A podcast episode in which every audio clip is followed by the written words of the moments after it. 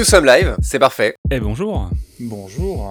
Comment ça va les gars? Comment ils vont le comment ils vont les, les petits spoilers là? Je viens d'inventer le mot à l'instant et je le désactive aussi sec. On a du monde dans le chat, c'est parfait. Nous avons le péremptoire, le bon vieux Pépé euh, qui est ici. Euh, Richie, le Richie, le Richie est là, le fameux Richie. aficionados. Allez vous abonner également à la chaîne euh, Twitch hein, de Richie626. Euh, il y a une référence cachée euh, à un dessin animé de science-fiction dans son pseudo. Le péremptoire, écoute, c'est parfait. Euh, Installe-toi confortablement. Le péremptoire, euh, péremptoire à, à, qui je dois un grand merci. Allez le suivre euh, sur Twitch, et sur Twitter puisqu'il vous donne des conseils pour votre overlay euh, Twitch. Euh, merci beaucoup Pépé pour ça, tu m'as été d'un immense soutien pour euh, pour mon, mon Twitch, euh, mon stream, mon overlay personnel. Voilà, l'overlay que vous voyez ici présent de sous vos yeux ébahis, c'est Guillaume qui l'a fait. Euh, un bien bel overlay. Comment ça va Guillaume? Eh bien écoute, ça va très bien. Je me suis fait ma meilleure euh, raid de côté pour rendre hommage au personnage principal de notre série de ce soir. Oh, on, on, va y revenir euh, tout de suite. Après, on va vous présenter un petit peu, le, un petit, présenter un petit peu le programme de la soirée. Euh, et Briac, évidemment, Briac qui est là, et qui est aux manettes, qui est en régie. Briac. Et oui, je fais la régie ce soir, donc s'il y a des problèmes, vous savez euh, d'où ça vient. Peut-être que vous nous écoutez directement euh, sur votre appli euh, de podcast préféré. Euh, c'est pourquoi vous aurez par moment des interactions du chat, mais qui ne vous gêneront pas pour votre écoute, on vous rassure. Est-ce que c'est bon pour tout le monde? Est-ce que vous êtes prêts pour cette soirée Severance? Ah oui, alors. On est chaud bouillant. Il y a deux salles, deux ambiances un petit peu dans ces réactions, c'est terrible. Mais euh, non, non, non, on est, on est très content parce que c'est une série qui nous a été euh, proposée, conseillée plus précisément par Nora Bouazouni, euh, qui, à qui nous avons consacré un, un, entretien avec Guillaume. On a fait ça il y a quelques, quelques mois maintenant. Un épisode qu'on vous invite à aller écouter, qui est un épisode dont on est très content, Guillaume. Hein. Tu me dis si tu m'arrêtes si je me trompe. Non, non, non, effectivement, c'était un je t'arrête tout de suite, c'était horrible. ouais, c'est ça. Franchement, pire épisode. non, non, non, c'était un plaisir de la recevoir pour un entretien d'une heure et demie et euh, elle est hyper intéressante et son on va dire son son travail va bien au-delà de la série en plus donc euh, allez l'écouter pour euh, vous renseigner sur tout un tas de trucs super intéressants très militants sur plein d'aspects donc un, un bon épisode je, je m'associe totalement à, à, ce que à ce que nous dit Guillaume. Est-ce qu'on est bon pour euh, pour cette soirée là, pour cette soirée Severance? Donc Severance, euh, j'ai perdu mon accent euh, d'une phrase à l'autre, c'est terrible. On va commencer par euh, par introduire un petit peu cette série. Hein. Qu'est-ce que c'est? Parce que dites-nous le chat si vous si vous avez vu cette série. On va pas vous spoiler, en tout cas si on le fait, on vous préviendra à l'avance. mais voilà, est-ce que vous avez déjà entendu parler de cette série? C'est une série Apple TV. On reviendra un peu plus en détail et sur la série et sur Apple TV on commencera un petit peu par ça, et on discutera voilà de notre visionnage des 9 euh, épisodes de la saison 1 de Severance. Je n'ai pas de point de vue, c'est adorable. Merci, merci Richie. Euh, donc voilà, on, on, fera un petit tour de table, on, on, vous racontera un petit peu tout ça, et je pense qu'on vous, en tout cas, on essaiera de vous donner envie euh, de regarder Severance. Euh, on l'a tout vu, tous les trois, hein, les gars, hein, si je dis pas de bêtises. Tout le monde a vu ici présent. Euh, tout à fait. Tout le monde a vu ici présent. Hein, je suis fatigue. Euh, nouvelle émission, du coup, c'est la quatrième euh, au format classique, hein, puisque Briac, euh, Briac est presque l'invité en fait de cette émission finalement. Euh, c'est l'invité, c'est l'invité puisque euh, vous le savez, il fait son, son petit euh, son petit tour du monde. Hein, là, il, là, il est. T'es où Briac actuellement là Là, là, je suis, je suis au Brésil. Ah bien, bien. Brésil. C'est ça. Putain, pas mal. J'amène toujours. C'est comment même, alors Il fait chaud. Le même intérieur avec moi parce que j'aime pas trop changer mes habitudes, donc j'ai toujours la même décoration. Bah c'est le fond vert en fait. Hein. euh, c'est c'est le fond vert ouais. qui permet de. Ouais. Ok. Bah bon voyage. euh... Aka of Théo, tu as vu la série, elle est vraiment pas mal pour le coup. Et bah oui, elle est pas mal du tout cette série. C'est pour ça qu'on a décidé de, de, de, lui consacrer un, un live. Euh, euh, un live et un épisode en entier. Euh, vous pouvez d'ailleurs retrouver sur notre chaîne YouTube les premiers lives qu'on a fait, euh, les premiers lives spoilers. On a fait quoi les gars déjà pour l'instant? On a fait Trenta Monedas. Si. oh. et euh, et? Et on a fait également le premier qui était sur The Outsiders, la série HBO euh, disponible chez nous sur euh, OCS avec Jason Batman, si je me trompe pas, et euh, cet autre acteur euh, avec les cheveux blancs qui a joué dans Ready Player One. Mendelssohn, Ben oui, Mendelssohn. Tout à fait. Voilà, ouais. adapté de, des écrits de Stephen King. Et, oui. et, et, voilà, et ça c'est les... Ah oui, mais en fait, je crois que je ne sais plus si on doit dire Steve, euh, Steven, Steven. Steven. Alors lui, il dit, lui dit Stephen King. Voilà, ok, très bien. Steven, Voilà. Déjà, on, apprend quelque chose ce soir. Premier, première, première Et vous apprendrez beaucoup d'autres choses Oh euh, oui. ce soir. Et Guillaume, en live, on a également fait X-Files. Effectivement, ouais, très très, c'était très très cool aussi parce que euh, on cherchait depuis longtemps à inviter Claire Cornillon euh, ben, pour une émission, euh, un truc, quelque chose quoi. Voilà, on avait vraiment Ouais. très envie de pouvoir échanger avec elle et elle a accepté. De venir nous parler d'X-Files euh, pendant un live euh, il y a à peu près un an quasiment jour pour jour Ouais. donc Ouais. euh, étonnamment euh, ça fait un an déjà et oui comme le temps passe mais c'était c'était excellent on avait choisi trois épisodes euh, d'X-Files et puis on en avait bien discuté et, euh, et oui bah pour une série fluff comme ça c'était hyper intéressant d'avoir quelqu'un qui a Ouais. un regard aussi euh, euh, un un regard d'experte en fait hein, sur la sur la série quoi Exactement, exactement. C'était vraiment très intéressant. Euh, pour cette émission-là, euh, aujourd'hui, on n'aura pas d'invité particulier, donc euh, on va faire ça entre nous, à l'ancienne, à la cool. Euh, on va, on va, on va parler de Severance du coup. Euh, Est-ce que j'ai envie, envie de demander à Briac, qu'on n'a pas beaucoup entendu de- depuis l'instant, depuis le début, est-ce que tu peux nous pitcher Severance, s'il te plaît? Je ne le fais pas moi-même. Pourquoi? Parce que je suis très mauvais à pitcher. Je vais fermer ce store et je te laisse pitcher Severance. Alors, euh, Severance, alors justement la question ça va être euh, à quel point on révèle euh, des choses sur cette série, parce que c'est une série qui repose beaucoup sur les mystères, et les révélations et les twists.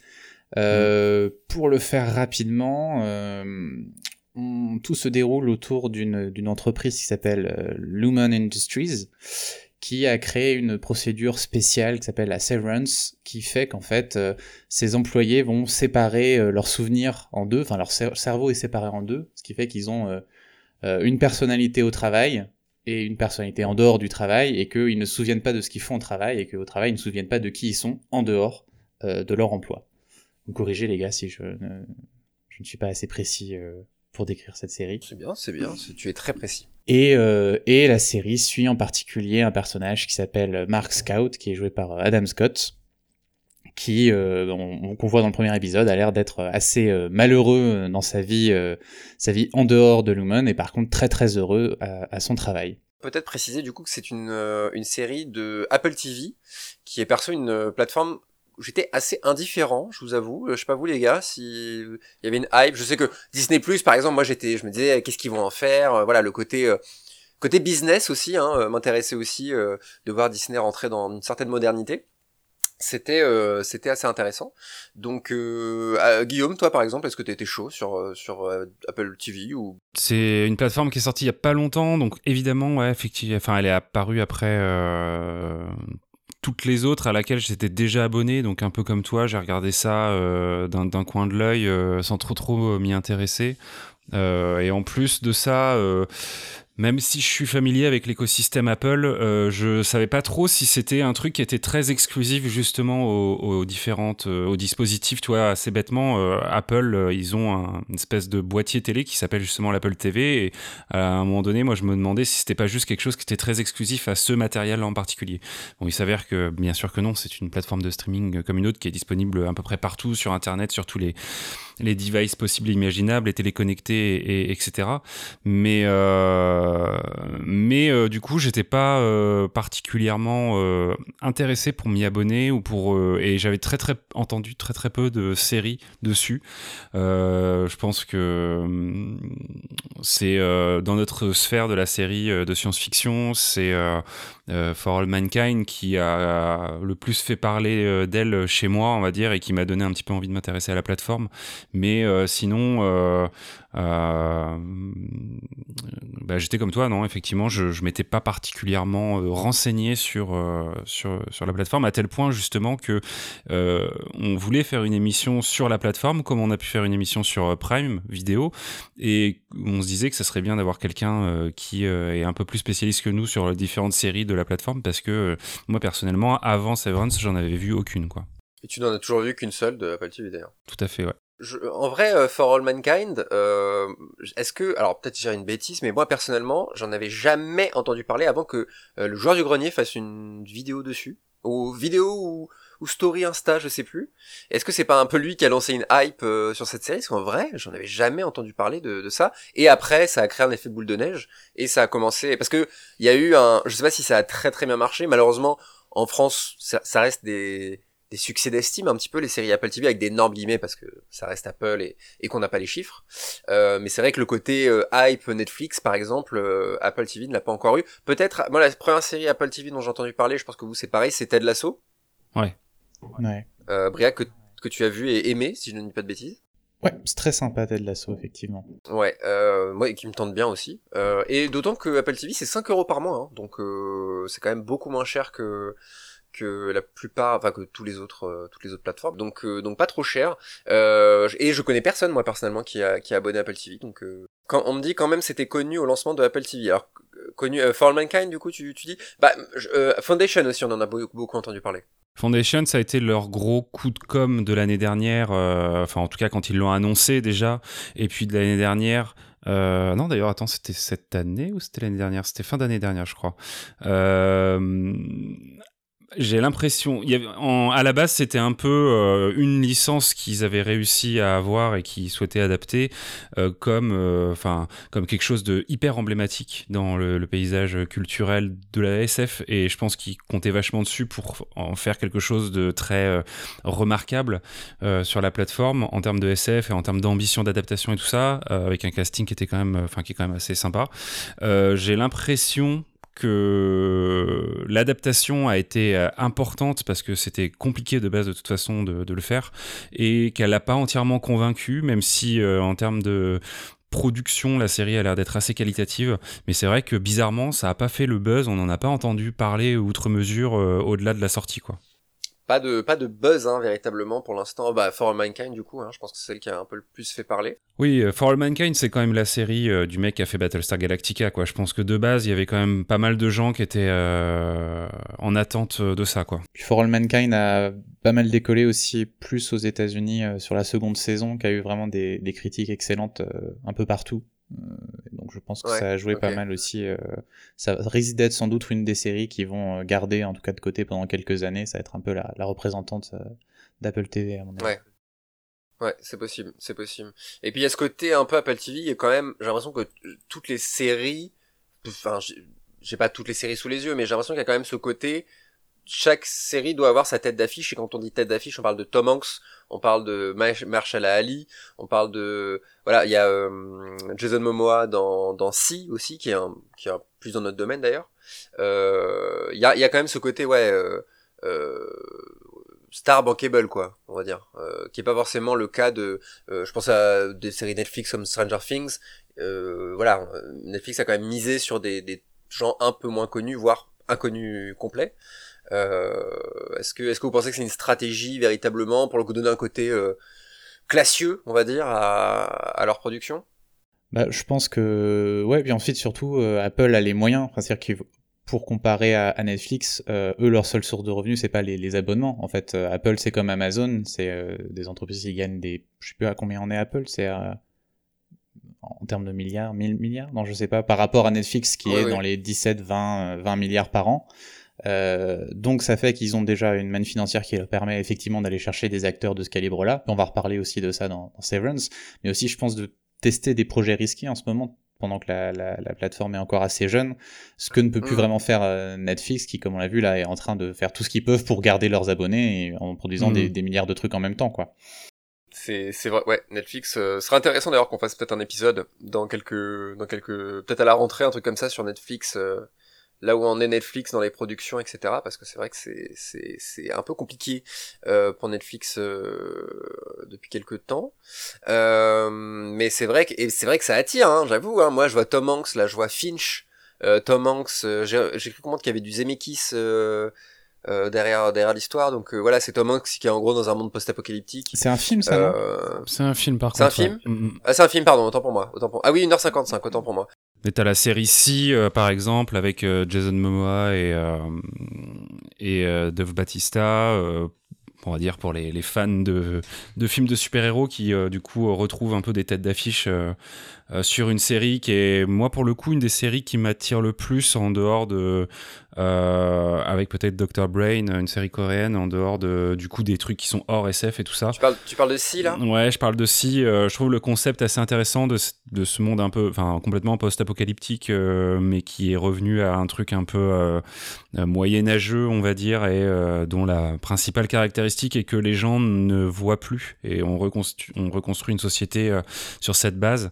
Donc ouais, ouais, clairement tête d'affiche effectivement, euh, et euh, je pense aussi côté, euh, enfin autant côté acteur, scénariste que réalisateur, je pense que c'était vraiment le un peu à la HBO entre guillemets quoi, le le truc de dire on va produire des séries euh, premium, c'est-à-dire en gros des séries euh, euh, qui vont gagner des, des, prix. Il y a un peu ce truc-là, je trouve, chez les séries Apple. il y avait une série avec, au tout début aussi d'Apple TV+, une série avec Chris Evans, je ne sais plus le nom. Defending Joseph ou un truc comme ça ou euh, ah une histoire un drama euh, sur le et euh, enfin voilà on sent qu'il y a quand même des thématiques comme ça sur des choses qui clairement peuvent être nommées à des prix bah et pour cause puisque là pas série mais film Coda a eu l'Oscar du meilleur du meilleur film ouais. aux derniers Oscars donc Apple TV est à tout jamais la première plateforme qui a eu l'Oscar du meilleur film, hein, si je pas C'est ça, bah, ils ont réussi à faire ce que Netflix essaie de faire depuis 4-5 ans, quoi. Mais euh, euh, non, il n'y avait pas eu Roma? Il n'y avait pas eu l'Oscar, Roma. Il Ah, il avait dû avoir meilleur euh, réalisateur, un truc comme ça? Mais euh, mais euh, là c'est meilleur film. Voilà euh, ce que Netflix essaye de faire énormément. Et pourtant ils ont ils ont osé financer des des réalisateurs de, de renom et pas forcément les plus bankable. Mais donc c'est c'est des choix c'est des choix intéressants. Et en vrai ça ça fait des bons produits quoi. La Apple TV euh, il y a quand même alors il doit y avoir des, des purges hein, comme toutes les plateformes mais il y a quand même des trucs euh, qui ont l'air euh, hyper intéressants. Euh, Ted Lasso Severance For All Mankind Servante pas vraiment de tête d'affiche mais des gros réalisateurs derrière tout à fait. Euh, souvent c'est ça peut être l'équipe qui est derrière. Bah là là c'est Ben Stiller hein, de Severance qui est derrière enfin qui est derrière qui a, largement participé à la, réalisation. Euh, mais voilà, sur le reste, moi je vois, j'ai le site euh, Apple TV, euh, apple.com à côté de moi. On a du Jennifer Aniston, on a du Samuel Jackson, Will Ferrell, Tom Hanks. Voilà, on est quand même sur euh, sur un, un, bien beau un bien beau casting. Oui, Crash là qui est qui est sorti très très récemment sur des faits réels avec Jared Leto et Anna enfin, clairement, on sent que voilà, il y a, y a des une volonté de mettre en avant euh, des acteurs qui vont parler euh, au plus grand nombre. Et euh, bon, Jared Leto, on peut avoir un avis assez à débattre, on va dire, de sa qualité d'acteur, mais en tout cas, Anataway a fait assez. Non, j'ai pas dit, j'ai pas dit que j'étais pour ou contre. J'ai dit qu'on pouvait en débattre. Tu l'as, tu l'as me Non, non, j'ai dit qu'on pouvait en débattre, c'est tout. Dans les commentaires, débattez-en. non, mais voilà.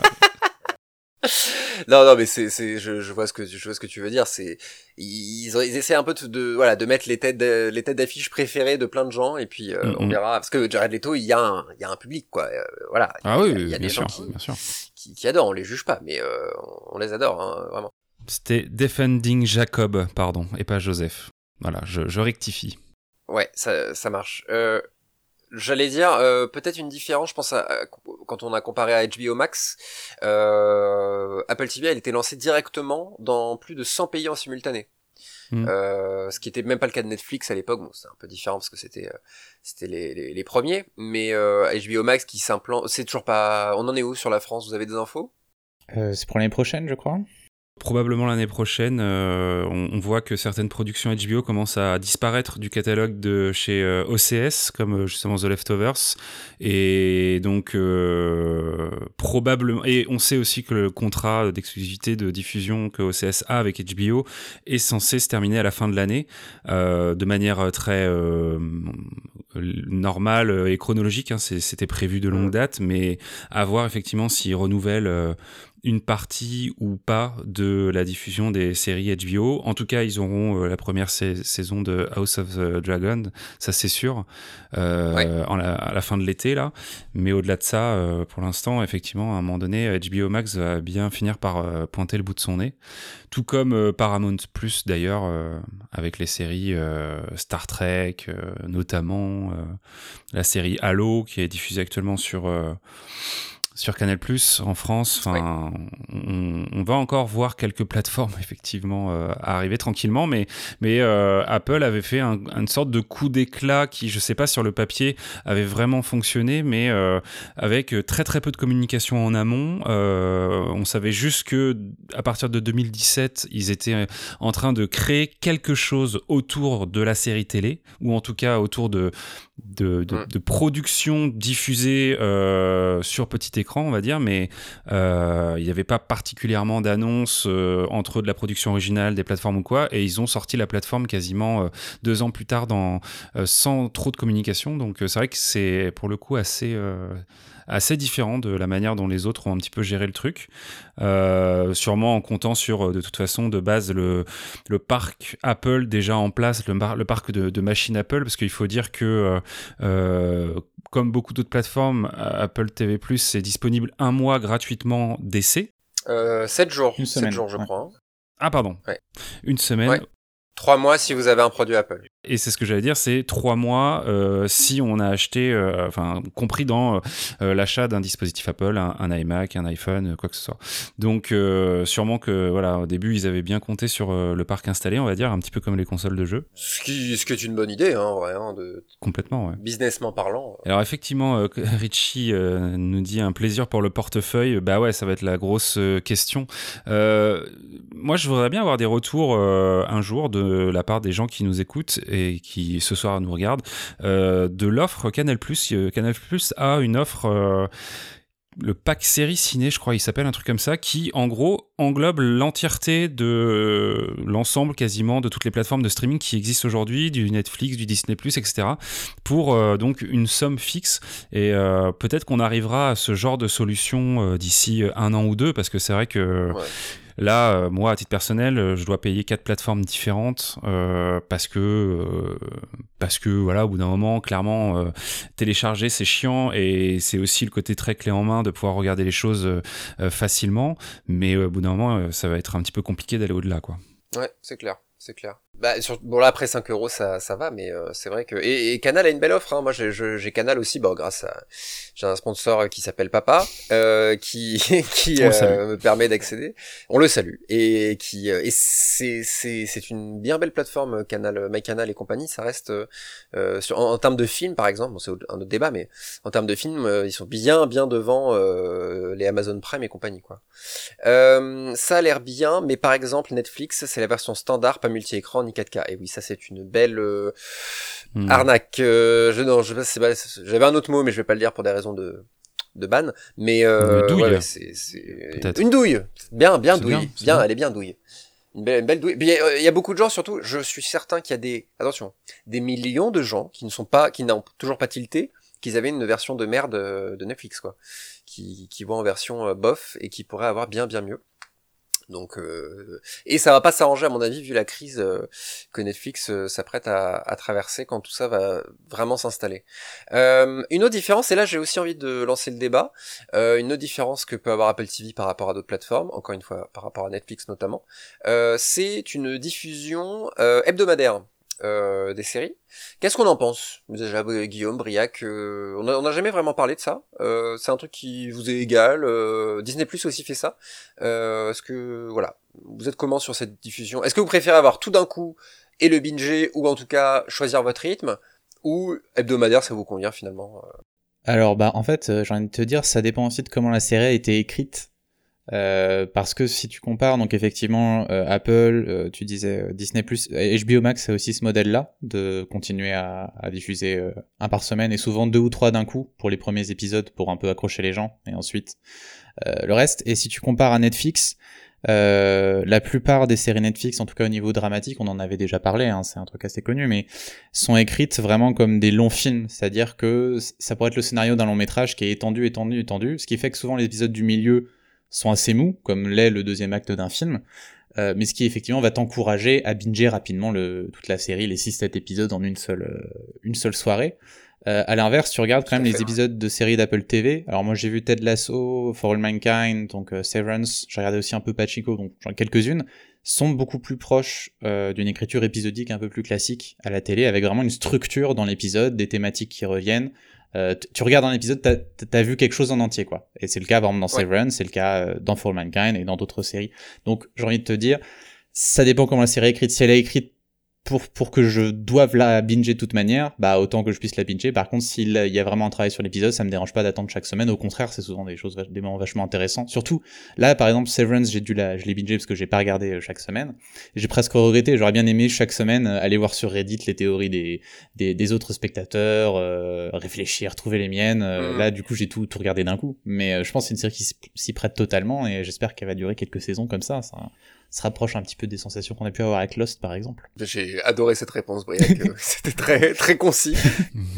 bah non non, moi je suis d'accord avec toi. Euh... Mais en fait, moi j'aime bien avoir tout d'un coup, mais pas forcément parce que je vais la binger, mais pour, pour pouvoir me dire, je vais regarder. Par exemple, je prends l'exemple d'une série que je regarde un petit peu en ce moment, il s'appelle Moon Knight sur Disney+. Alors Briac, t'en es fou, hein, je pense. Hein, on y reviendra plus tard, mais il, il, m'appelle. Non mais il finit l'épisode, il m'appelle pour me dire, je ne tiens plus, je ne tiens plus. Donc euh, vraiment, il en est il en est fou. Euh, mais euh, par exemple là, j'ai pas vu les deux derniers déjà en date parce que l'épisode 3 m'a gonflé. Mais euh, mais voilà, je sais que quand je vais relancer, bah, j'aurai deux épisodes d'affilée et c'est une série qui voilà qui qui, qui, mérite totalement d'être bingée euh, et qui a probablement été conçue euh, ainsi, je pense. Mais moi, ne serait-ce qu'on me laisse le choix, je j'aime bien, j'aime bien. Qu'est-ce qu'on nous dit? On en revient toujours à Lost, évidemment. Lost, c'est la pierre angulaire. Il n'a toujours pas prononcé le nom de l'autre série. On attend, ça viendra. Je le sais. Sortez mais, euh, ouais, ouais, vraiment.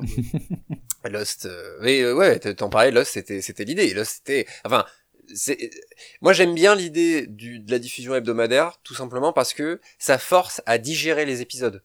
Enfin, chez les gens, il y a, il y a plus de gens, je pense aujourd'hui, qui binge que de gens qui, qui regardent vraiment religieusement un épisode, etc. Euh, et ben ça force les gens à, voilà, ils ont un épisode sous la main et ils doivent euh, machin. Euh. mais ça force aussi au téléchargement illégal, hein, on va pas se mentir. Je vais caser la deuxième série tout de suite, mais il y a 5 ans, il y a eu la troisième saison de Twin Peaks. Et, ah, voilà, voilà, voilà, Et moi, ça a été ma meilleure expérience en tant que spectateur de série, parce qu'il y avait 17 épisodes. Et bah, en fait, pendant ces... bon, il y avait un peu moins de semaines si on a, ils en ont diffusé deux, mais pendant 15 semaines, pendant tout un été, toutes les semaines, il y avait un nouveau Twin Peaks. On se retrouvait pour en discuter. Il y avait, on avec l'ami pas comme tellement qu'on a eu dans le dans le podcast, euh, on avait fait un groupe Facebook qui existe toujours de discussions sur Twin Peaks et chaque semaine tout le monde mettait ses ah théories, des captures d'écran, des choses et tout. Donc c'était vraiment un régal quoi chaque semaine d'attendre ça, de discuter pendant une semaine, d'avoir des théories qui étaient toujours à côté de la plaque, etc. Donc euh, ouais, moi j'adore ce modèle-là quand c'est bien exploité, quand c'est une série pour laquelle c'est cohérent. C'est chou. Ils sont fait un petit club, ils sont fait leur petit groupe, c'est adorable. Bria en un mot, Briac, la saison 3 Twin Peaks, en un mot. Un mot. Euh... Génial. Merci.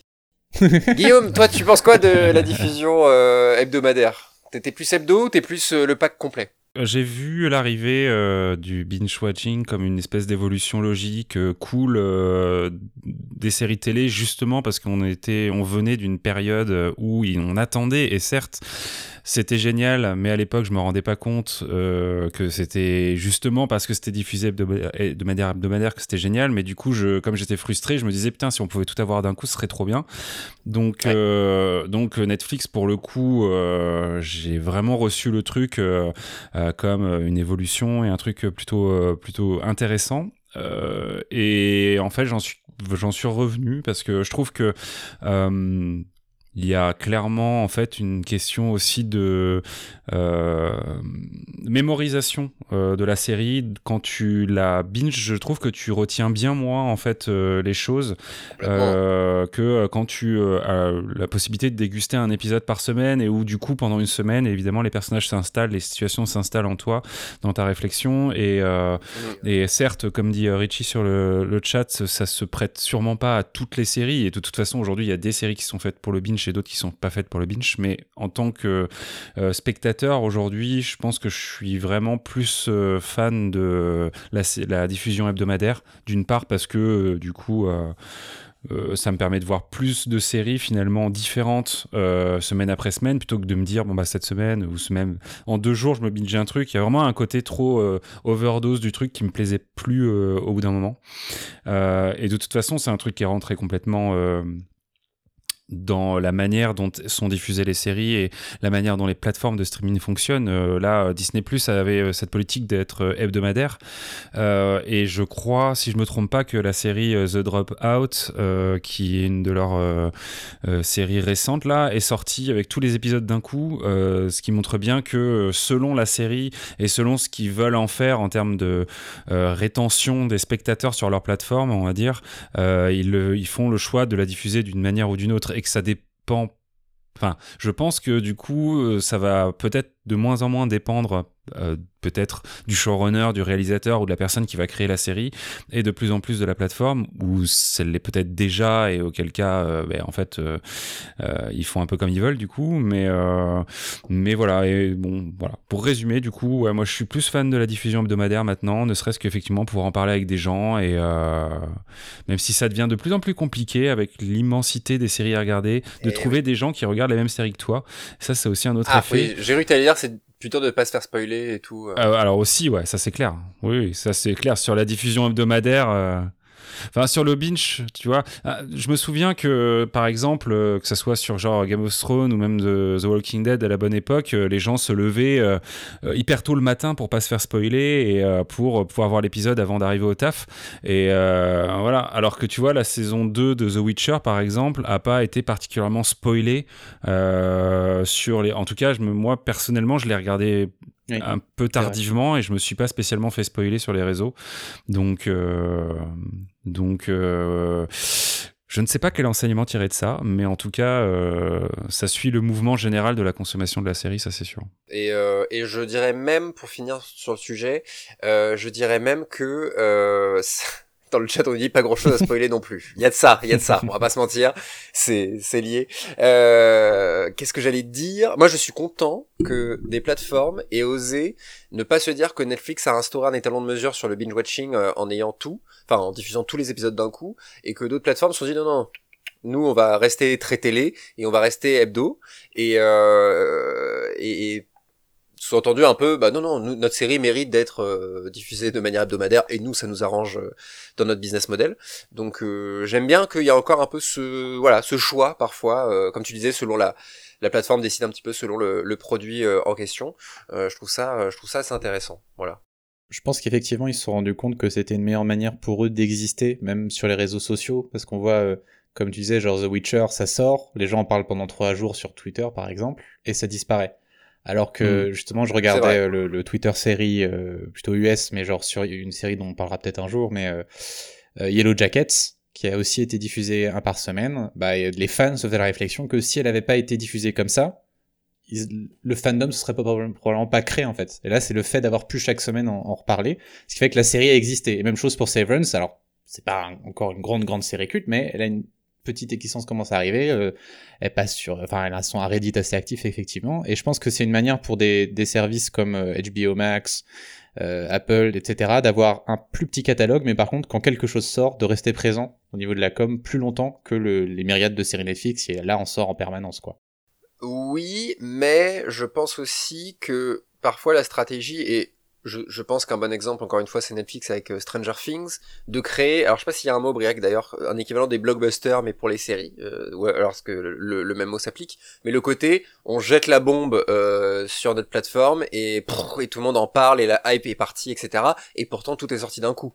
Bah, c'est juste que c'est une hype qui dure moins longtemps. Tu vois, genre, eux, Netflix, c'est pour ça qu'ils sont obligés d'en faire ah, tellement. Attends, euh, pardon, Stranger Things. bah, regarde, Stranger Things, quand elle va sortir, on va en parler une semaine et ensuite les gens passent non, mais, Non, non, moi je te parle des premières saisons. Là, au moins, là c'est parce que tout le monde, on n'en peut plus de Stranger Things, mais à l'époque, la saison 1 et au moins la saison 2, c'était, voilà, il y avait cette hype, les gens euh, n'en pouvaient plus, ils voulaient déjà la saison suivante, etc., etc. Et, et Netflix en retient beaucoup ça. Donc, euh, je suis plus mitigé. Je suis plus mitigé euh, personnellement euh, sur ça. Il y a, enfin, encore une fois, ça dépend de la stratégie plus de, de la plateforme euh, en amont. Là, ils ont décidé de le sortir en deux fois cette fois-ci pour faire prolonger la la hype sûrement. Euh, de quoi tu parles, Gillick Stranger Things, euh, la prochaine ah, saison. Ah, oui, d'accord. Ah oui, non, mais je peux plus Stranger Things, moi. Est-ce que c'est pas un peu une histoire de... Alors c'est certes, c'est certainement aussi une histoire de stratégie de diffusion, on va dire, et c'est peut-être aussi une histoire de Covid? La série avait été pas mal impactée, peut-être ah, en termes d'effets spéciaux et tout, je sais pas. Peut-être que je, me, je suis naïf, hein, peut-être. Mais c'est peut-être de l'économie aussi parce que quand tu fais deux saisons, tu dois augmenter le, le salaire des, des, acteurs et de toutes les personnes qui sont là. Et du coup, c'est plus pratique de diviser en. Si, si la série est en deux parties, si la saison est en deux parties, t'as pas besoin de les augmenter. Donc en gros, là, c'est comme s'ils avaient eu deux saisons, mais qu'ils avaient payé que pour une. Et comme les, les, les, ah. les, enfants acteurs, je pense qu'ils vont commencer à coûter de plus en plus, comme ils commencent à avoir une belle carrière. Voilà, je sais pas, hein, c'est peut-être lié à ça. Non, non mais c'est vrai. Et moi, j'y vois un côté, alors c'est peut-être idiot, hein, mais moi j'y vois un côté aussi, vous savez, euh, Harry Potter 7 en deux parties. Vous voyez le côté euh, et Fast and Furious aussi d'ailleurs malheureusement on va le faire et, et d'autres euh, encore l'ont fait mais peut-être un côté il me semble que c'est la saison finale non? Mais non, justement, c'est ça, c'est qu'il y en a une autre après qui va venir normalement. Donc, oh, non, mais ça euh, suffit, arrêtez. Événement... Par contre, ça sera La, la, prochaine sera la dernière, mais euh, l'aspect événementiel de celle-ci euh, sur le découpage en, en, deux parties peut pas s'expliquer par le fait que ça soit la dernière. Euh, Franny, le bon Franny que je n'avais pas vu jusqu'ici, que, que, que nous saluons. Euh, je vais sûrement répéter ce qui a été dit, mais il y a une explosion du nombre de des nombres de séries et que les rendez-vous mondiaux n'existent plus de la même façon qu'avec Walking Dead ou Game of Thrones, les hypes durent beaucoup moins longtemps. Une hype chasse l'autre. Et c'est effectivement vers ça qu'on s'acheminait, effectivement. Tout à fait, Franny. Pas mieux. Bon après on va on va on va arrêter sur cette partie mais c'est vrai que ça manque un peu comme tu disais Guillaume le côté euh, ah c'est on se dit ah l'épisode d'après là il va se passer des trucs de ouf et l'épisode d'après il se passe des trucs de ouf et après t'en parles avec tes potes t'envoies euh, t'envoies ton pote, t'as vu l'épisode, t'as vu l'épisode 8, et il fait non, pas encore, me spoil pas, et c'est, voilà, ça manque un peu, ça manque un peu, ça fait un petit moment perso que j'ai pas eu ça. Je reviens à une question de Richie un peu plus tôt, comment on fait quand on n'a pas d'amis? Bah, euh, Tant mieux. Mais justement, tu te fais pas spoiler, c'est génial. Oui, oui, il y a plein d'autres choses de la vie que t'as pas, malheureusement. oui, il y a bien un côté, il y a un bon côté des choses, mais bon les amis, passons à passons à Severance. Passons à Severance. Passons à Dissociation, euh, la série euh, qui nous qui nous intéresse aujourd'hui. Severance, c'est une série qui a été créée par Dan Erickson, qu'on embrasse, euh, qui a été diffusée à partir du 18 février 2022 sur la plateforme Apple TV, dont on vient largement de, de, parler, que Briac nous a savamment pitché. Donc je vais demander à, mon ami Guillaume de si tu devais décrire euh, l'univers visuel, on va dire, de Severance à, nos auditeurs et auditrices et à nos viewers et viewers, euh, tu dirais quoi? On est on est dans quoi? Est-ce qu'on est dans dans The Office, euh, mais où les gens ont envie de se suicider. Alors, je ne connais pas The Office, hormis par l'ensemble des mèmes euh, qui ont inondé euh, Internet depuis ces dernières années, donc je pourrais pas vraiment le comparer, mais en termes d'esthétique, effectivement, on est dans une série de bureaux. Ça, c'est ce qu'on voit au premier abord dans tout ce qui est du coup bande-annonce, etc., euh, iconographie de ce qu'on nous montre, des gens qui travaillent dans un bureau, mais on se rend assez vite compte quand même que c'est pas un bureau qui est très très euh, classique, on va dire. On a un côté euh, un petit peu euh, euh, hors d'âge, peut-être vintage quand même aussi dans le dispositif qui manipule, etc. C'est des gens qui sont en train de faire des trucs sur ordinateur, on ne sait pas exactement quoi. Et moi, la référence que du coup je vais, enfin, je vais, qui m'a plutôt parlé par rapport à cet univers de la série, c'est du coup l'univers de la fondation SCP, qui est donc cette espèce d'univers imaginaire légende urbaine, euh, où euh, en gros euh, tout un tas de choses se passent plutôt dans des univers urbains, avec aussi euh, une grande propension à faire euh, de bâtiments des lieux de, de, mystère, des lieux dans lesquels, des lieux impossibles, des lieux où il se passe des choses à l'intérieur, voilà, qui défient les lois de la réalité. Euh, des choses dont euh, notamment euh, Alt 236 parle beaucoup dans ses vidéos et qui a pu aussi être pas mal mis en avant dans le jeu vidéo Control par exemple de Remedy. donc on est plutôt dans cet univers-là, c'est-à-dire qu'au prime abord, quand on arrive dans la série, comme l'a dit Briac, hein, on a vraiment un découpage entre les gens, euh, enfin entre euh, la vie au bureau et la vie euh, du quotidien. Mais on nous montre d'abord la vie au bureau dans un premier temps, et par l'arrivée d'un nouveau personnage qui va faire office hein, tout simplement de porte d'entrée pour le spectateur, en la personne de Daly, Haley Har, et qui du coup, oui, va nous plonger dans ce truc à la fois absurde, très flippant euh, et en même temps euh, malheureusement extrêmement euh, parlant pour des gens qui évolueraient dans le milieu de la start-up ou en tout cas le milieu où le travail ben, et une partie importante de la, vie, quoi. Donc, une vie en, entier. Donc je sais pas si j'ai répondu à ta question, mais en tout cas, c'est un peu comme ça qu'on aborde cet univers-là. C'est bien écrit. C'est voilà. univers de bureau un petit peu flippant. C'est un peu plus clair pour, pour le chat.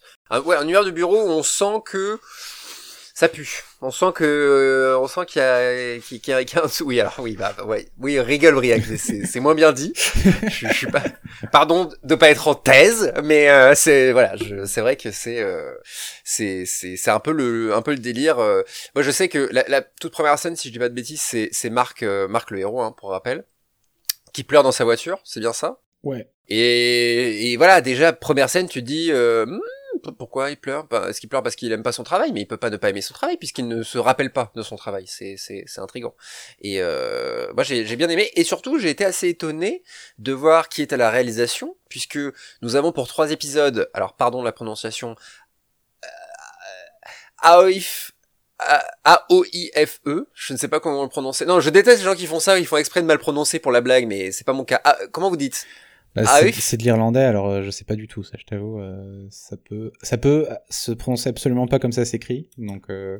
Aoif, on va l'appeler Aoif, euh, Aoif McCardle, et il ou elle d'ailleurs, je, je, ne sais pas, qui a trois, qui a réalisé trois épisodes, et euh, Ben Stiller qui en a réalisé cinq. Euh, j'avoue, j'avoue, ne pas avoir été du tout au courant que Ben Stiller réalisait aussi bien, parce que je sais pas ce que vous en avez pensé de cette réal, mais comme disait Guillaume, c'est très très découpé, très, enfin c'est j'ai beaucoup aimé moi cette ça m'a vraiment plongé. Euh, ouais classe et pas euh, parce que c'est facile. On parlait de The Office. Euh, The Office euh, ils ont ils ont vraiment créé des bureaux de enfin c'est connu mais les scénaristes venaient écrire sur les plateaux etc pour faire du fin du monde etc donc il y a vraiment ce côté entreprise qui était voulu. Euh, mais là c'était pas aussi simple. Fallait fallait fallait donner un côté mystérieux à une entreprise. Donc euh, le bâtiment est un très grand bâtiment avec un visage sculpté euh, qui m'évoquait la fin de Loki d'ailleurs pour l'anecdote, mais on en est assez loin. Mais euh, mais mais ça a de la gueule en fait. Je sais pas ce que Briac, toi t'as trouvé comment cette réal? Très intéressant, très maîtrisé et justement j'ai trouvé très ça maîtrisé, ouais, cool. bah ça fait, il y a un côté fincherien presque justement dans la retenue et la précision un peu de certains mouvements. Euh, et ce que j'ai trouvé assez cool, c'est justement le fait que c'est cette retenue, parce que parfois, quand on a des cinéastes qui travaillent à la télévision ou euh, quand on veut un peu ces dernières années en, un peu montrer les muscles, quoi, euh, depuis True Detective en fait, il y a toujours un moment avec un grand plan séquence, un moment assez spectaculaire en termes de mise en scène. Et là, il y a pas ça. Là, on a vraiment laissé l'histoire et l'univers euh, s'installer se prolonger. Et donc, ouais, j'ai vraiment bien accroché moi. Il y a un peu, il y a un peu ce côté, je trouve, euh, dans le développement, enfin en tout cas dans la progression, parce que euh, je vais parler du casting juste après, mais il y a, en gros, il y a, il y a, il y a cinq personnages principaux presque, on va dire. Après, il y en a, il y en a cinq, six, sept, il y en a plus, de plus en plus, mais ça reste assez, euh, assez euh, mesuré quand même. Mais ce que je veux dire, c'est que petit à petit, on va nous montrer que chacun commence à avoir un petit peu son arc, ou en tout cas ses réflexions qui lui sont propres, son parcours qui lui est propre, et en fait, le montage va aller vers quelque chose jusqu'au final, euh, on va pas spoiler pour l'instant, mais le final est vraiment, c'est très important, euh, ça m'a fait penser à Inception, moi, à la fin d'Inception, vous savez, il y a, on voit les parallèles temporel, on va dire, enfin on va dire, c'est le cas. Euh, et je trouvais ça intéressant et pour être très très très très très haché, et j'ai trouvé ça, euh, ouais, vraiment, euh, on voit que tout est prévu et tout est tout est euh, calculé et j'ai trouvé ça euh, vraiment très très cool. le casting donc.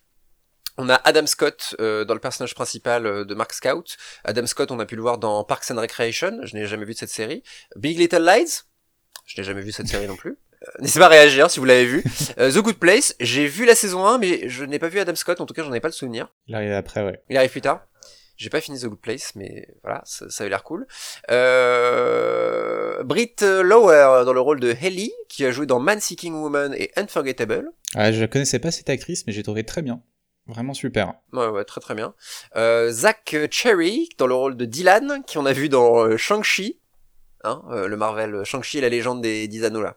Euh, Briac, un avis sur Shang-Chi? J'adore Shang-Chi. Bah, film de, film de l'année euh, 2021, Ton film de chevet, finalement. Euh... euh, et Succession aussi, quand même, euh, qui est une série qui me tente beaucoup, moi. Qui me, qui me tente beaucoup dans cette série. Euh, et You, que j'ai commencé quand j'étais malade, mais je vais pas continuer parce que, ouais, je, voilà. On est comment sur You? Pas vu. Yes. Euh, sinon, John Turturro dans le rôle de Irving, euh, peut-être mon personnage préféré. Euh, J'adore John Turturro. Ouais. Voilà, je... Enfin, il est dans une catégorie. J'ai j'ai des, des, des tiroirs dans ma tête.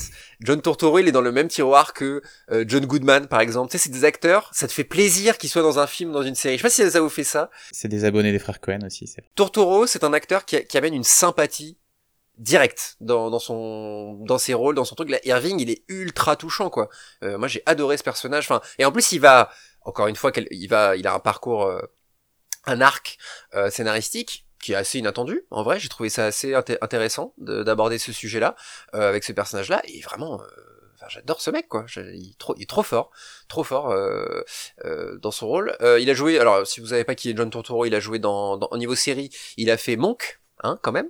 On oublie, mais il a eu un Emmy Award pour euh, son, son rôle dans Monk.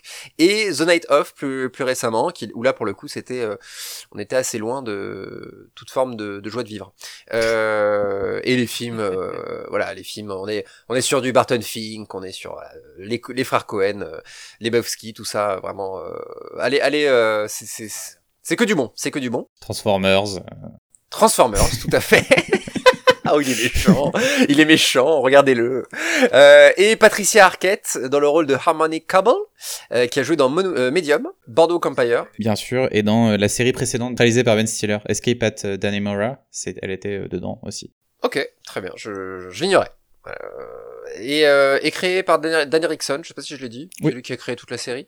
Et niveau scénariste, on finit là, on finit le, le petit, la petite fiche technique. Les scénaristes, alors c'est intéressant parce qu'il y a trois épisodes qui ont été scénarisés par Dan Erickson, et tous les autres épisodes ont un scénariste, un ou une scénariste différent, différente. Voilà. Donc, euh, et pourtant une belle, euh, une belle euh, homogénéité. Hein, je sais pas si ça vous a. Je pense qu'il avait euh, écrit, enfin les trois premiers devaient faire partie de son projet quand il a vendu un peu, ou en tout cas quand il, est- il essayait de le vendre quelque part, et que la suite c'est avec sa writer's room une fois que ça a été lancé avec Stiller aussi. parce que dans les entretiens par exemple on voit que la saison ne devait pas se finir là où elle se finit, donc toujours sans spoiler, mais qu'on devait voir les conséquences de ce qui se passe à la fin de la saison et que finalement Ben Stiller lui a dit ah non non vaut mieux qu'on laisse un gros cliffhanger et on laisse Ah, je savais pas ça.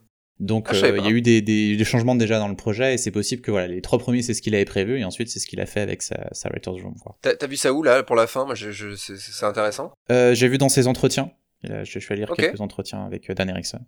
Moi j'ai adoré, on, on reviendra plus tard, mais j'ai adoré la fin, donc euh, je trouve qu'il a fait un très très bon choix de pas montrer pour l'instant. La musique est de Théodore Shapiro aussi, voilà, si ça intéresse notre, nos auditeurs auditrices. Théodore Shapiro à qui l'on doit Jennifer's Body. Qu'est-ce qu'on a On a fait une petite liste avant les gars. Qu'est-ce qu'est-ce qu'on avait? Non, on s'était rendu compte qu'il avait fait le- les, les OST de pas mal de films de Ben Stiller, donc on peut imaginer qu'il est un peu euh, rapproché euh, Walter Mitty aussi, euh, voilà. Mais effectivement, sinon il y a aussi beaucoup, beaucoup de une grosse productivité, euh, très très euh, prolixe comme euh, compositeur, mais euh, pas toujours euh, dans des des films remarquables. Très sympa la bande son par contre de Severance. Moi j'aime beaucoup. euh, Oui, mais c'est ça qui est surprenant en fait. Comment tu passes de Tonnerre sous les tropiques à, enfin, on parlait de, enfin, je trouve que la musique va totalement avec euh, la réalisation en fait. Enfin, c'est vraiment. euh, Après, euh, moi j'ai trouvé quand même que elle était, euh, elle était super adaptée et elle fonctionnait très bien, mais elle n'était pas non plus euh, très euh, variée, quoi. C'est-à-dire que Elle manque de euh, surprise, ouais. Oui, voilà, on dirait qu'une fois qu'il a posé le motif là, son, son motif un petit peu au piano, il y a quelques variations, etc. Il y a quelques petits moments un petit peu sympas euh, qu'on va pas déflorer, mais de, de vie euh, professionnelle, on va dire, qui euh, tout d'un coup apporte une autre tonalité musicale.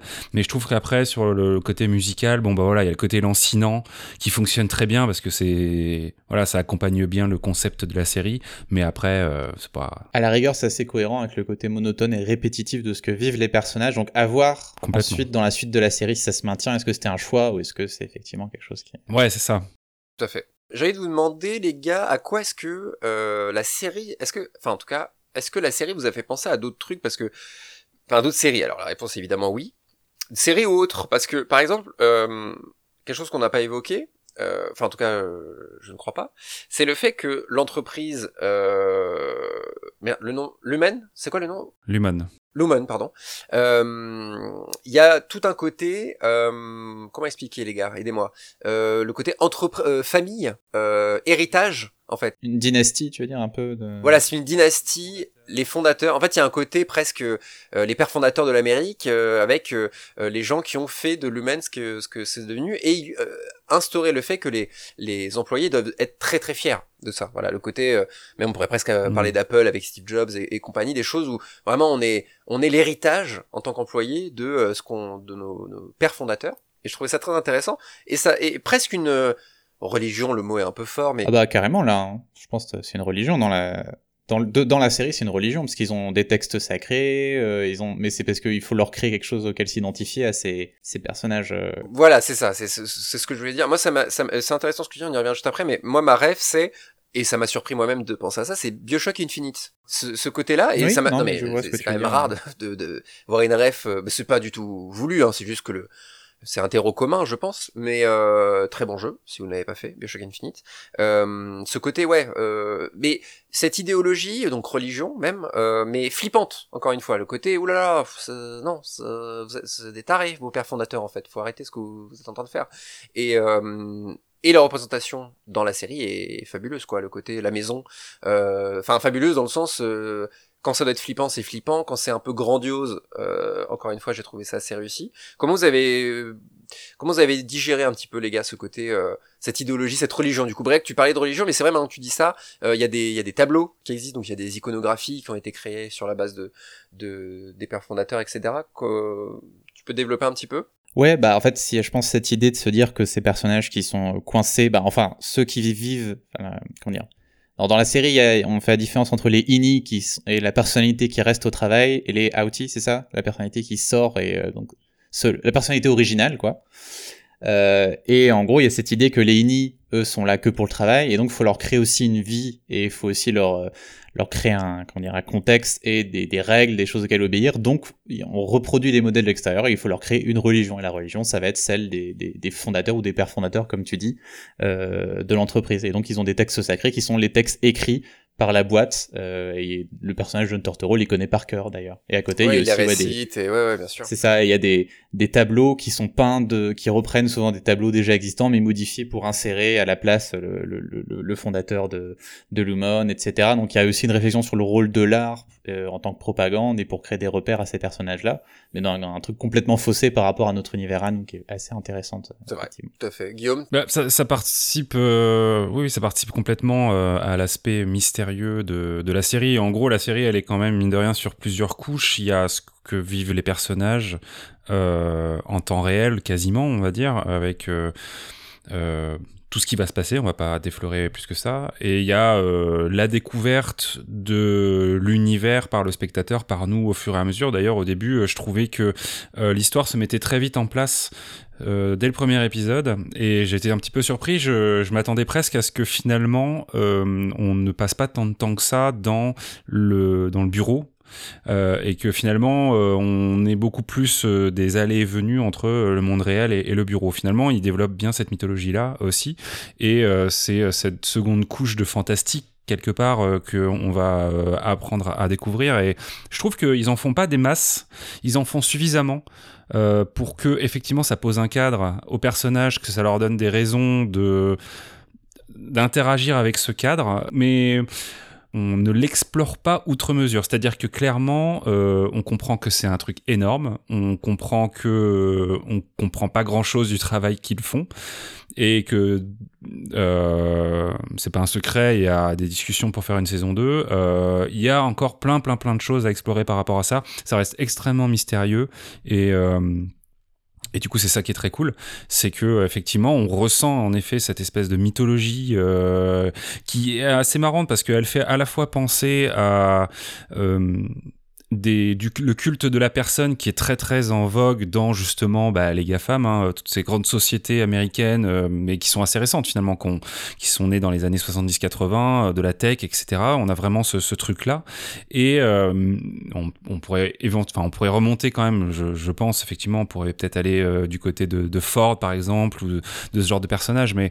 Disney. Il y a quand même un travail informatique qui réalise au quotidien les gens qui sont en train de travailler dans ce truc-là, donc il y a quand même un rapport avec la technologie et quelque chose. Un, bah, il travaille dans un secteur qui s'appelle le euh, micro data refinement, qui est du coup un truc qu'ils savent pas trop ce que c'est. Ils manipulent des chiffres et puis voilà. Donc il y a comme ce rapport avec la technologie et en même temps, comme tu l'as dit, euh, CHP, il y a aussi ce rapport avec un côté vachement plus euh, euh, oui, ancien fondateur de. Euh, on a l'impression que ça existe depuis des toujours en fait et que. Même ça c'est flou. Ouais, même ça c'est flou. On, ne sait pas dater. Il y a plein de gens. Il y a, enfin, il y a plus, il y a des enfants, des, et ça crée une vraie euh, angoisse quelque part parce que du coup on a l'impression qu'on se retrouve en effet dans quelque chose qui serait euh, bah, de l'ordre de la secte ou en tout cas d'une espèce de pouvoir euh, ancestral qui, tu vois, moi ça me fait penser pour le coup à la cour des hiboux dans Batman pour ceux qui connaissent quoi, c'est-à-dire espèce de, truc un peu de puissant comme ça qui contrôle quelque chose, on sait pas trop ce que c'est, mais en tout cas, on sent qu'ils le font pas particulièrement pour euh, des raisons très humanistes, ou en tout cas, elles sont un peu dévoyées. On en apprend plus, euh, surtout à la toute fin de la saison, mais euh, mais du coup, il y a ce, cette couche-là qui est très très mmh. bien faite. Qui donne vraiment envie d'être explorée, quoi. Ouais, complètement. Et comme je disais, ça fait beaucoup penser, pour le coup, à Control, qui est un un peu dans ce délire-là où ton personnage principal euh, explore un bâtiment dans lequel tout un tas d'expériences sont menées et presque chaque porte débouche sur euh, une pièce qui peut être un bureau mais qui peut aussi être un truc euh, complètement surréaliste auquel tu t'attends pas du tout à trouver en termes de dimension de pièces et tout ça. Et là on retrouve aussi ce truc là dans ce dans ce bâtiment quoi. Mais encore une fois je trouve qu'ils en font pas des caisses parce que ils gardent quand même aussi une grande partie à la découverte des personnages dans le monde réel, à, la, aux, proches de Marc, euh, à son histoire personnelle. Enfin, ça fait aussi partie de, de ce qu'on va apprendre, quoi. Et l'impact de la société dans leur vie privée. Ouais, complètement. Ouais. Je me suis dit, si ça avait été une série française, on aurait que la partie dans l'entreprise. Eh ben, tu sais quoi? Ça m'a fait penser à un truc. Ça m'a fait penser aux opérateurs de François Descraques. Exactement, ouais. Mais non, mais attention, que, que si François passe par ici, c'est très cool, hein, les opérateurs. C'est pas du tout une critique quand dit ça. Mais c'est vrai que là, euh, allez voir les opérateurs, c'est gratuit, c'est sur euh, internet. Ouais, Dailymotion, ouais. Dailymotion. Et là, il y a un risque d'aller de montrer la vie extérieure de ces gens parce que il faut donner du coffre, il faut donner euh, du background, etc. Euh, parce que tu, je, alors c'est le moment où je suis allé poser mon vidéo, baisser mon store, mais tu as dit que c'était une puce dans la tête des gens qui faisait qu'ils oubliaient ou pas Guillaume? Non, j'ai pas euh, détaillé effectivement l'aspect technologique. Ouais. En gros, c'est les employés, on leur propose, on leur propose pour entrer dans la société d'être, euh, on leur met littéralement une puce dans le cerveau. Donc c'est pas, c'est pas mystérieux, c'est une puce électronique dans le cerveau qui fait mm. que il y a cet effet où ils oublient tout ce qui se passe quand ils sont au travail et inversement. Il y avait, il y avait ce risque-là de, de, de d'intéresser sur ce qui se passe aussi à l'extérieur parce que si je disais si c'était une série française il l'aurait pas fait c'est un peu c'est un peu méchant mais c'est dans le sens euh, les séries françaises souvent se contentent d'un concept de base et euh, voilà qu'est-ce qui qu'est-ce qui s'y passe? Là il y a toujours dans le côté couche enfin ce qui se passe en dehors de l'entreprise aurait presque pu être une série ça aurait été intéressant. Euh, voilà il, bosse dans une entreprise euh, incroyable mais voilà l'impact dans sa vie privée et le côté social. Parce que les gens savent imaginez dans notre, dans notre monde à nous il y a une société comme ça qui existe ce sera un sujet d'un sujet de société. Donc Amazon serait capable de, de, mettre en place un truc comme ça et euh, on en parlerait et ses employés seraient un peu moqués voire pire donc euh, même ça j'ai trouvé ce discours là euh, hyper intéressant et pas du tout enfin ça n'impose rien en fait c'est plus une piste de réflexion ça vous met une graine dans la tête et qu'est-ce que qu'est-ce comment est-ce que vous en tant que spectateur vous allez gérer ça et c'est exactement pour moi ce à quoi sert la science-fiction et la fantasy aujourd'hui donc encore une qualité autre et tout à l'heure, tu disais, tu parlais de Ford, ça m'a fait penser aussi à une autre influence pour moi, c'est Westworld, euh, assez, enfin, assez évidente dans le côté euh, huis clos. Et euh, qu'est-ce qui se passe dans, à l'extérieur, dans, le reste du monde, euh, et surtout la figure, la figure du père fondateur. voilà, très bonne, très bonne série également que je n'ai pas fini malheureusement, mais voilà, ça m'a aussi fait penser à ça. Est-ce que vous avez, Briac, tu nous as pas donné de d'influence? Bah, c'est marrant que tu parles de Westworld, justement, euh, j'y pensais aussi. Alors, moi, il y a deux influences qui sont pas des séries qui m'ont euh, sauté aux yeux. C'était euh, d'abord Stanley Parable, le jeu vidéo, je sais pas si vous en avez entendu parler, euh, qui a vraiment cette ambiance corporate, bureau, ordinateur, et puis des mystères ensuite à explorer avec un côté méta. Portal aussi, hein, tant qu'on y est. Oui, ah oui, bah c'est inspiré par Portal aussi dans l'ambiance. Et alors c'est une référence que reconnaît Dan Erickson, donc euh, c'est pas un hasard. Et euh, j'ai pensé aussi beaucoup moi au, au, film de Charlie Kaufman, Donc Charlie Kaufman, qui est le scénariste de Dans la peau de John Malkovich, Eternal Sunshine, et qui a fait ensuite tout seul des films comme Synecdoche New York, Anomalisa, etc. Et on retrouve pas mal l'ambiance de ces films, le, le mélange de, détails étranges, d'éléments de science-fiction, les, idées de dédoublement, de mémoire, etc. Et même, euh, même le générique de la série évoque pas mal le, film d'animation Anomalisa qui a été fait par euh, Charlie Kaufman. Et c'est aussi une référence en fait de Dan Erickson. En fait, il expliquait que la première version du scénario ressemblait beaucoup à quelque chose comme dans la peau de John Malkovich. Donc c'est pas un hasard, je crois que ça fait vraiment partie d'un peu des trucs, euh, des influences un peu tutélaires. Alors par contre, moi, il y a un truc, une série auquel j'ai beaucoup pensé qui n'est pas mentionnée, et j'en ai déjà parlé dans Spoilers, c'est la série Dollhouse de Joss Whedon. Euh, qui pour le rappeler donc euh, très rapidement est une série où on a un, endroit qui s'appelle la House où en fait des personnes peuvent vendre en gros leur corps pendant un, je sais plus exactement deux ans trois ans euh, et en fait on va imprimer des personnalités à l'intérieur pour euh, bah, n'importe quel boulot quoi. On a besoin d'un négociateur bah, on, imprime une personnalité de négociateur et euh, la personnalité part toute seule voilà. Et toi tu es plus conscient pendant ce moment-là et on peut faire ce que tu veux avec ton corps. Et en fait c'est très très très proche du concept de Severance euh, et beaucoup de twists de Severance sont en fait les mêmes qu'on avait déjà dans Dollhouse. Alors est-ce que Dan Erickson a vu Dollhouse? Je ne sais pas. Toujours est-il que euh, Deacon Lackman, qui est l'actrice qui joue dans Severance la psy, que vont voir les personnages quand ils vont pas, ils vont pas bien au boulot, est une des actrices principales de Dollhouse. Donc il y a un côté ah. intéressant, euh, il y a en tout cas une filiation qui est peut-être pas euh, volontaire, mais qui peut que sauter aux yeux quand on a vu les, séries. Et justement, tu parlais de Westworld, et je trouve ça intéressant parce que Dollhouse, Westworld et euh, Severance s'inscrivent un petit peu dans un corpus de séries qui mélange euh, séries à mystère feuilletonnantes, donc des séries qui s'articulent autour de zones d'ombre que le spectateur, sur lesquelles le spectateur se pose des questions et les personnages aussi.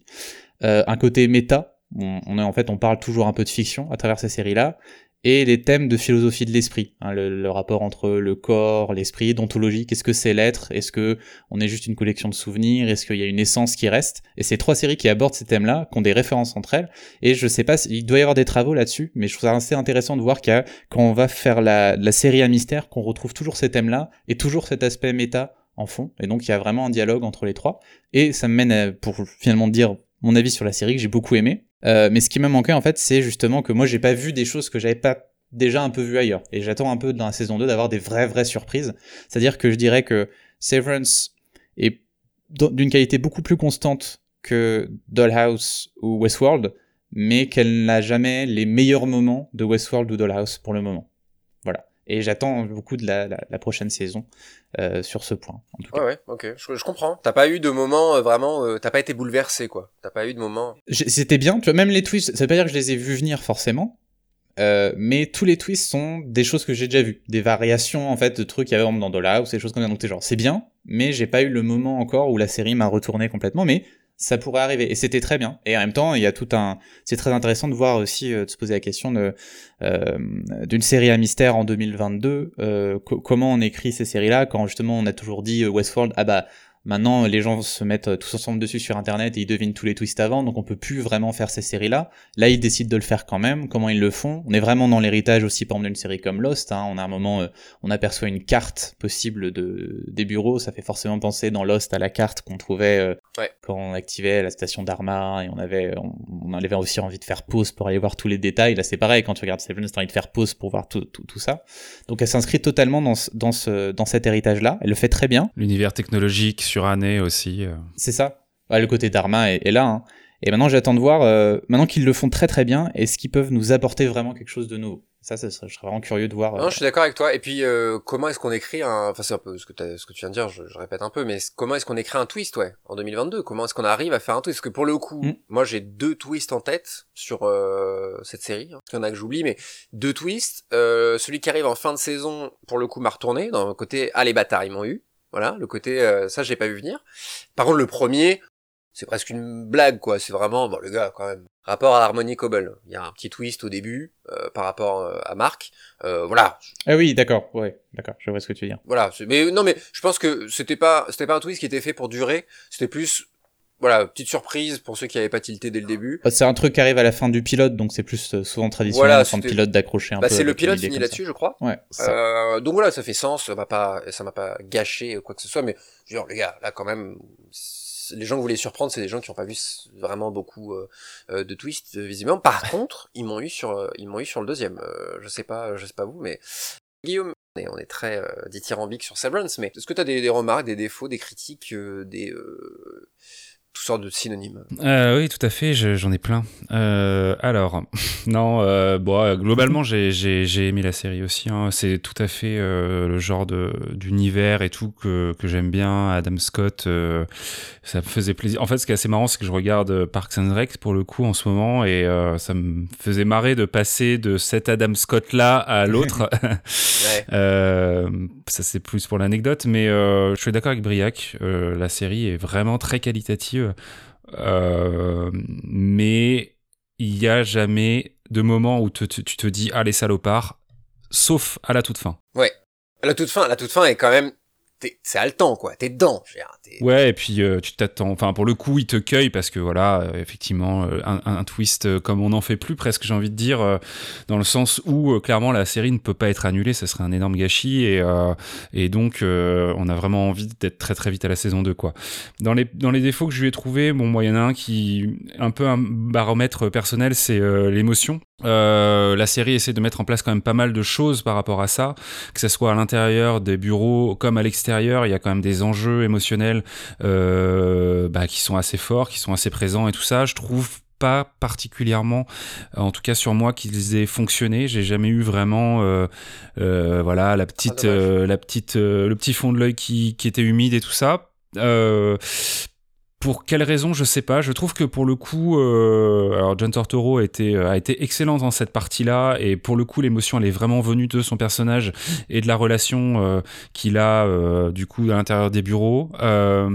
Dylan aussi, à un certain moment, est assez touchant, mais bon, lui, il est vraiment comic relief, on va dire, et, il le fait plutôt bien. Mais je trouve que tout ce, qui entoure Marc, qui pourrait être vraiment assez dur, assez touchant et tout ça m'a pas euh, bon, voilà j'ai trouvé ça bien joué j'ai trouvé ça euh, pertinent mais ça m'a pas euh, pénétré quoi. Donc voilà moi j'attends un peu ça de la saison 2 c'est un peu ce que je cherche dans les séries en tout cas qui essayent de mettre ça en place. Je me dis un peu que si ça marche pas sur moi c'est que du coup bah ça, ça en fera pas une, une série que je retiendrai particulièrement voilà personnellement Mine de rien, il y a quand même pas mal de pistes qui sont laissées en suspens. Donc c'est pas vraiment un défaut, mais euh, faut, le savoir aussi quand on commence la série. Euh, il y a beaucoup de choses qui n'auront pas de réponse euh, dans cette saison 1. certaines qui sont faites exprès, d'autres qui sont plus mystérieuses.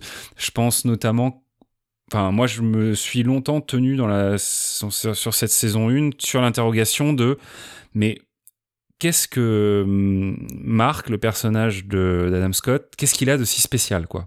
Parce que euh, on te montre tout un truc sur le fait que euh, de ses interactions, de la manière dont il est placé, des ellipses qui sont proposées par rapport à ce personnage-là aussi, t'as l'impression qu'il y a quelque chose d'un petit peu important qui se trame autour de ce personnage-là. Je suis persuadé que c'est le cas quand même, mais euh, on n'a pas vraiment de réponse à ça et euh, donc je suis un petit peu déçu de ça. J'aurais aimé avoir quelques pistes là-dessus. C'est un paiement, je pense, un paiement pour peut-être euh, plus tard. Oui, très certainement. Bah, c'est obligé, c'est obligé. Sa, relation avec avec Harmony Cobble, sa sa proximité, wink, wink, wink, sa proximité avec Harmony Cobble aura un sens. Pourquoi c'est lui? Le, oui, c'est complètement ça. C'est pourquoi ce rapport euh, là, euh, voilà, euh, avec elle, avec sa chef. pourquoi, pourquoi le truc central de sa relation lui est caché et qu'est-ce que ça veut dire? Pourquoi l'humain a mis ça en place? Pourquoi euh, euh, je, vais, je vais spoiler un mini truc, mais euh, euh dans la série, quand les employés font quelque chose qui dépasse les bornes, qui dépasse les règles, ils sont envoyés dans une pièce spéciale qui est la break room. Et on ne voit jamais Marc dans cette pièce alors qu'il y va à quelques occasions dans la série. On ne, il y a une ellipse de son passage dans cette série et on voit qu'il y a des conséquences de son passage, mais on n'en parle jamais. Donc euh, voilà, il y a des choses comme ça qui ne sont pas euh, traitées et, répondues, mais... Euh, est-ce que ça veut pas dire que c'est une série qui sait où elle va? Pour justement qu'il puisse nous répondre comme il n'est pas là, je, je, j'ai lu, je vous disais, des entretiens de Dan Erickson et qui expliquait justement que lui, il voulait répondre à beaucoup plus de choses dans la première saison, mais que c'est Ben Stiller qui lui a conseillé au contraire de laisser plus dans l'ambiguïté, il disait d'être vraiment on est au bord de la falaise comme dans, dans, un cliffhanger quoi, mais de vraiment nous laisser au bord avec quelques réponses pour relancer le truc. Il me disait moi je voulais répondre à beaucoup de choses que je voulais montrer que j'avais ces réponses là parce que c'est souvent de ça qu'on accuse ceux qui font des séries à mystère, ce qui a été la plaie sur Lost de dire ah ils savent pas où ils vont etc. Il voulait dire moi je sais ce qui se passe à Le Monde, je sais l'objectif de tout ça, mais il explique aussi qu'il se laisse aussi de la marge avec ses, ses, ses scénaristes de trouver des choses qu'il n'a pas encore imaginées, notamment sur toutes les possibilités qu'offre la Severance euh, dans un monde. Qu'est-ce qu'on pourrait faire avec cette technologie là euh, donc, voilà. Donc il y a un côté volontaire en tout cas dans ce manque de réponse sur certains points. Quoi. Juste je finis sur un, un détail, mais euh, le concept est effectivement un peu en oignon et peut aller vraiment très très loin. Et je finis juste sur un, un détail euh, qu'on n'a pas trop évoqué encore jusqu'à présent, mais la série est aussi très drôle. Euh, Il y a plein de moments qui sont, je trouve, assez ouais. marrants, et notamment tout le rapport au, au beau-frère de Marc et le rôle qu'il va avoir à l'intérieur des bureaux, etc. Ça j'ai trouvé que ouais. c'était assez génial déjà par rapport à l'histoire et au personnage en tant que tel, mais aussi par rapport à ce que ça raconte, on va dire, de, euh, dans, de notre monde et de cette recherche permanente qu'on a de, de, ces gens qui euh, vont nous apporter des réponses, on va dire, à un mode de vie, vont nous apporter des clés pour euh, mieux vivre le monde dans lequel on est et euh, où euh, parfois certains charlatans dans un certain milieu peuvent devenir des messies dans un autre. Et euh, bon voilà. C'est un mini détail dans la série en vrai mais un, ça a quand même un peu son importance ouais, ouais. et euh... c'est super important je qu'est-ce pense, que hein. qu'est-ce que nous on serait quoi? Qu'est-ce que qu'est-ce qu'on serait dans cette ouais.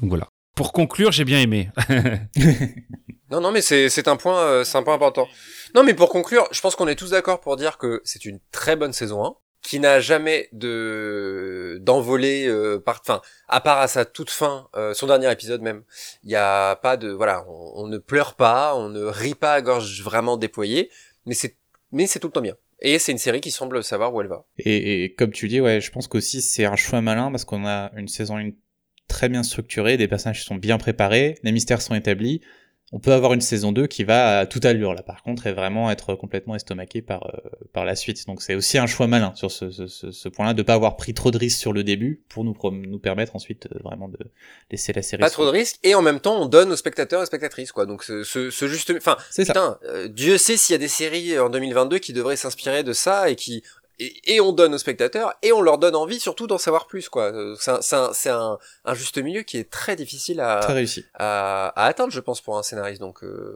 pour des scénaristes même, donc, et puis euh, attention quand même euh, à enfin c'est pas non plus euh, c'est une série qui reste quand même généreuse dans la manière dont euh, elle avance ses pions euh, oui, oui, je, je veux pas non je c'est des petits enfin, des petits défauts que je nommais sur certains trucs qui moi m'avaient un peu titillé mais globalement on apprend quand.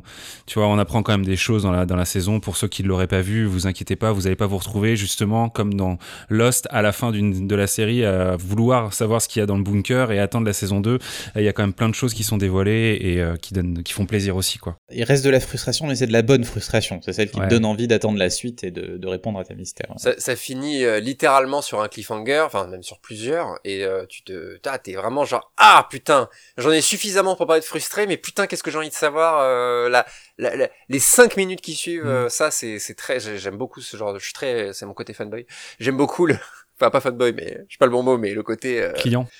Voilà, j'adore ça. Richie, vous nous donnez envie de regarder, et ben vraiment, euh, allez-y. Vraiment, euh, prenez-vous euh, Apple TV. En... C'est 9, 9 épisodes aussi, on l'a dit, hein, c'est, ça se regarde très ouais. facilement. 50 minutes. 50 minutes, donc c'est voilà, c'est un format que j'aime beaucoup perso. Donc voilà, vraiment n'hésitez pas à aller aller découvrir Severance et peut-être de futurs épisodes sur d'autres séries euh, Apple TV. Peut-être un épisode hein, à l'occasion, hein, les gars. Hein, on se prendra un, petit mois et on, on, défrichera un petit peu toutes ces séries. Moi, For All Mankind, euh, il faut que je m'y mette. Euh, apparemment, c'est très, très très très très bien.